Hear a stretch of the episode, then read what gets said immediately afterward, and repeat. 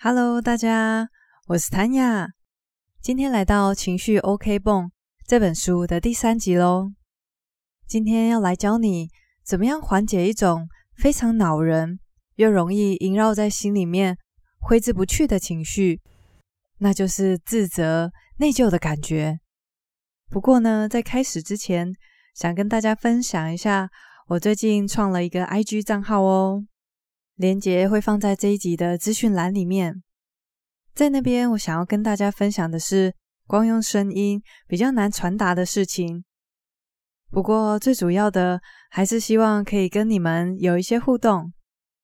一直以来我都默默的讲书给大家听，其实我也很想听到你们的声音。所以这一次，我想邀请你在我的 Apple Podcast 或者是其他任何。你现在正在使用的平台上留下你的意见，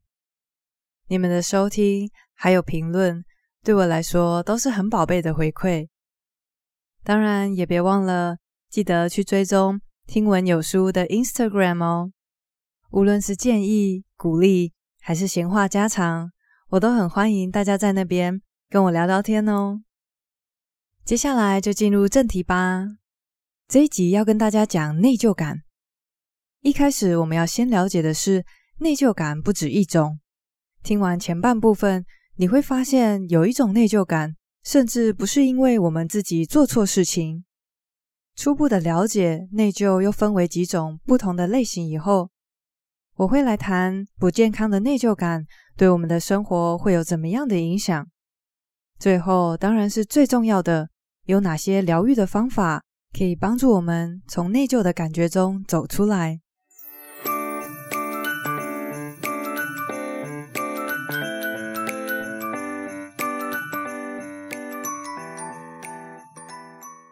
一开始，我们要了解内疚这种情绪，比我们想象中还要常见许多。一个人不论再怎么自律、聪明，都会有达不到自己或者是别人期待的时候。作者在这边提出了一个数据，还蛮惊人的。他说，一般人平均每天有两个小时会感到轻微的内疚，每周有五个小时感觉中度内疚。每个月则是三个半小时，感觉到非常的内疚。不过，这个天天都会出现的内疚感，真的只有坏处而已吗？其实不是哦。正常情况下的内疚感，其实会有益于个人还有团体生活。举例来说，当你今天去一个 buffet 餐厅大吃一顿后，肚子觉得不太舒服，隔天又看到上扬的体重。心里面就产生了一些内疚感，下一次就不会再这样暴饮暴食。又或者是在你工作太忙的时候，忘了爸爸或者是妈妈的生日，这时候产生的内疚感就会督促你去做一些弥补的动作。所以说，正常情况下的内疚感其实会有益于我们修正自己的行为表现以及符合社会规范。但是如果这个内疚感，没有经过妥善的处理，又拖得太久，依然对我们的心理健康有着很强大的破坏力。不过，在了解有哪些负面影响之前，我们必须先知道内疚感又分为几种不同的类型。不健康的内疚感主要发生在人际关系上。第一种最常见的是难解的内疚，这种内疚感有可能是因为对方伤得太深，不愿意原谅。又或者是我们自己的道歉技巧其实有待加强，这种没有办法化解的情况，就会变成难解的内疚，久而久之累积在心里，就会变成影响生活不健康的内疚感。除了难解的内疚以外，还有另外一种比较没那么常出现的是幸存者内疚。我觉得这种内疚还蛮特别的，因为在这种情况下，我们自己本身并没有做错什么事，而是因为我们刚好比较幸运，像是在战争中成为少数的幸存者，又或者是我们在某个时间点做了或者是说了当下不可能会知道不适宜的事情。作者举了一个例子，他说这是他所知道最不幸的故事之一，就是有两个好朋友，他们原本要搭上同一班飞机，结果其中一个吉他手，他把位置让给另外一个生病的作曲家，自己改坐巴士。后来在那班飞机上的朋友就取笑他说：“祝你巴士抛锚。”然后他也回呛说：“祝你飞机失事。”结果这个飞机真的失事了，他的朋友跟那位生病的作曲家双双罹难。可以想象，这位吉他手的幸存者内疚一辈子都很难除去。所幸我们大部分的人不太会遇到这么戏剧化的事情。日常生活中比较可能出现的幸存者内疚，或许像是你考上了非常好的大学，而你最好的朋友却落榜了。这时候的你可能就会因为内疚而没办法真正高兴的庆祝。幸存者内疚相较之下会比较难处理，原因就是因为我们自己并没有做错任何事情，没有需要弥补的过错或者是关系，所以这种内疚感，不论是对修正自己的行为，还是人际关系都没有帮助。它所发出的警讯，其实只是会让人虚惊一场。最后一个分类是分离的内疚，它指的是，在某些情况下，当我们选择自己的道路、自己的信仰、价值观而向前迈进的时候，把其他人留在后头会产生的内疚。比较典型的例子是，当孩子渐渐长大，有了自己的想法，而选择了一条跟父母期待相违背的道路时，有些父母就会产生被背叛的感觉，这时候也会加深孩子的内疚感。虽然说分离的内疚也不是因为我们本身做错了什么事情，但是像在这个例子当中，很显然的和父母的关系是需要被修复的。说完了三种不同种类的内疚感，接着来了解这些不健康的内疚感会在我们生活中带来什么样负面的影响。主要有两种，第一种是它会剥夺我们生活的乐趣跟享受。有一个实验，找来了三组学生，他们在这些学生的面前会快速的播放一些字，这个播放的速度会快到这些字眼没办法进到我们的意识里面，但是潜意识还是看得到。第一组学生看的是跟内疚有关的字眼，像是难辞其咎；第二组则是看悲伤有关的字；第三组则是中性的字，是对照组。结果实验完，他们询问这些学生会怎么样花用一张五十美元的礼券。结果第二跟第三组普遍都会花在音乐或者是看电影之类的活动，但是第一组接触到跟内疚有关字眼的学生，他们大多都会把钱花在比较保守的地方，像是买文具。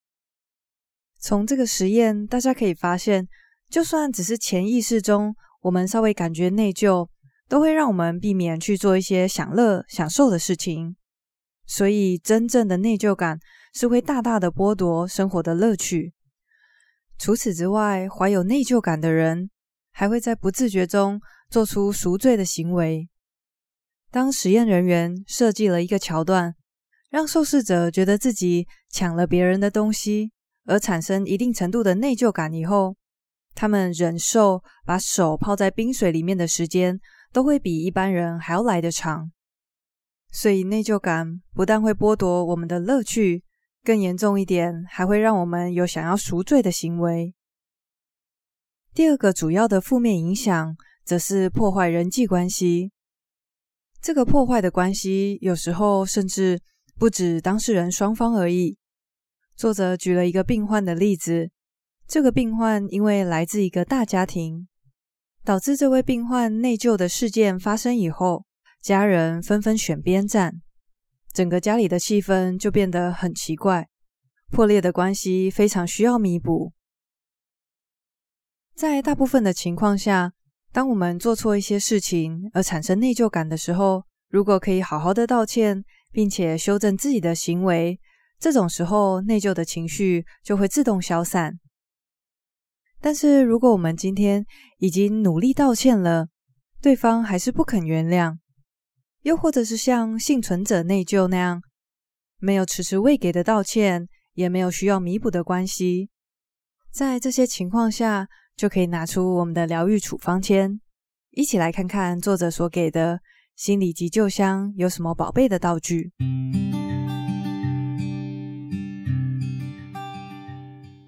第一个疗愈指南，与其说是舒缓情绪，其实我觉得更像是解决办法。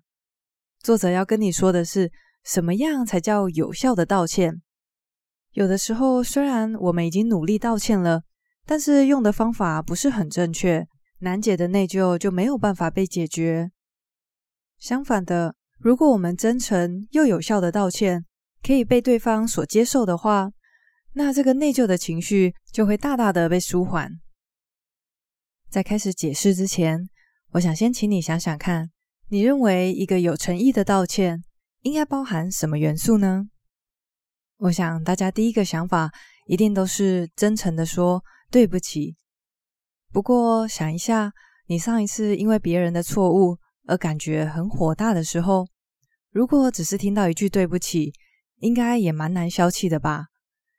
所以除了明确的表示对这件事情感到懊悔，清楚的说出对不起以外，还需要一些其他的元素，让这个道歉更容易被接受。道歉的时候，我们常常忽略的一个环节是去确认对方的感受。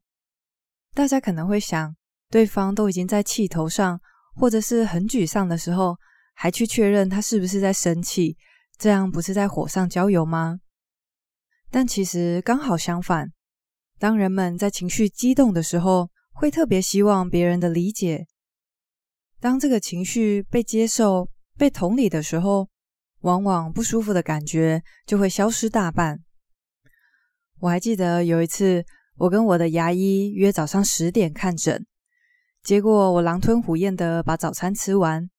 赶在十点准时出现，却在那边足足等了四十分钟。因为我是他那天的第一个病患，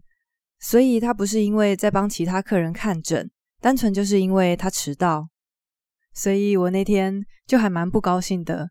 晚上的时候，我就传赖到他们的客服，稍微抱怨了一下这件事情。他们的助理回传了三个字，看完我的气马上就消去一半了。是什么话那么厉害呢？他说：“我理解。”这个其实就是情感确认。我不高兴，他可以理解，他可以同理我的情绪，甚至都还没说出对不起，就已经算是一个非常有效的道歉了。所以下一次在道歉的时候，可以试着加入情感确认这个技巧。举例来说，当你说“真抱歉，我忘了你的生日”，可以再加上一句“你一定很失望”，或者是“对不起，我昨天没有马上回你讯息，你一定很担心吧”。要记得的是，确认情绪还要加上同理哦。如果你是说，OK，好，你在生气，我知道你在生气啊，但是你不应该生气，这个样子就真的是在火上加油喽。除了带有同理心的情感确认以外，我们还可以做一件事情，为我们的道歉再加分，那就是主动提议弥补。虽然弥补的行为不见得很必要，对方也不一定会接受。不过，这个弥补的提议会让你的道歉显得更真诚，对方也更能感受到你是很积极的想要弥补过错、修复关系。举一样的例子哦，与其你只说“对不起，我忘了你的生日”，可以再加上“你一定很失望吧”。我看这样子，这个周末我们来去吃一顿大餐，路上也可以逛一逛，顺便再挑一个小礼物。这样好吗？这样的道歉是不是听起来好多了呢？除了像刚刚那样一次性的弥补以外，我们还可以做出修正行为的保证。很多时候，对方不肯原谅，有一部分的原因是因为他不确定我们是不是会再犯一样的错误。这时候，你的弥补提议就可以包含一些修正错误的方法。像是刚刚那个例子，你就可以说：以后的每一年，我都会把你的生日记在我的行事历里面，这样就绝对不会再忘记了。前面所提到的这些办法，都能够大幅的增加我们道歉的果效。一旦取得对方的原谅，我们也就不会再被内疚的情绪给困扰着。不过，在一些没有办法取得原谅的情况下，像是因为某些因素，我们已经没有办法见到对方，这时候就要用下一个疗愈方法，那就是自我宽恕。当然，原谅自己并不意味着我们错误的行为就应该被宽恕，或者是被遗忘。相反的，自我宽恕是一个深刻的内自省的过程。所以，首先的第一步就是要先承担起责任，深切的认识到自己的错误行为造成了哪些伤害，尽可能客观的理解事实以后，接下来修正行为跟赎罪的步骤也包含在自我宽恕里面。这个自我宽恕的练习，作者很详尽的把它写成九个步骤，在这里我把它浓缩成四个，并且会带入我自己。跟作者提到的其他例子，来帮助大家更好理解这个练习。先很快的提一下我要举的例子。我所感到很抱歉的对象是我们家的玄凤鹦鹉。虽然说动物可能蛮有灵性的，它或许可以感受到我的抱歉，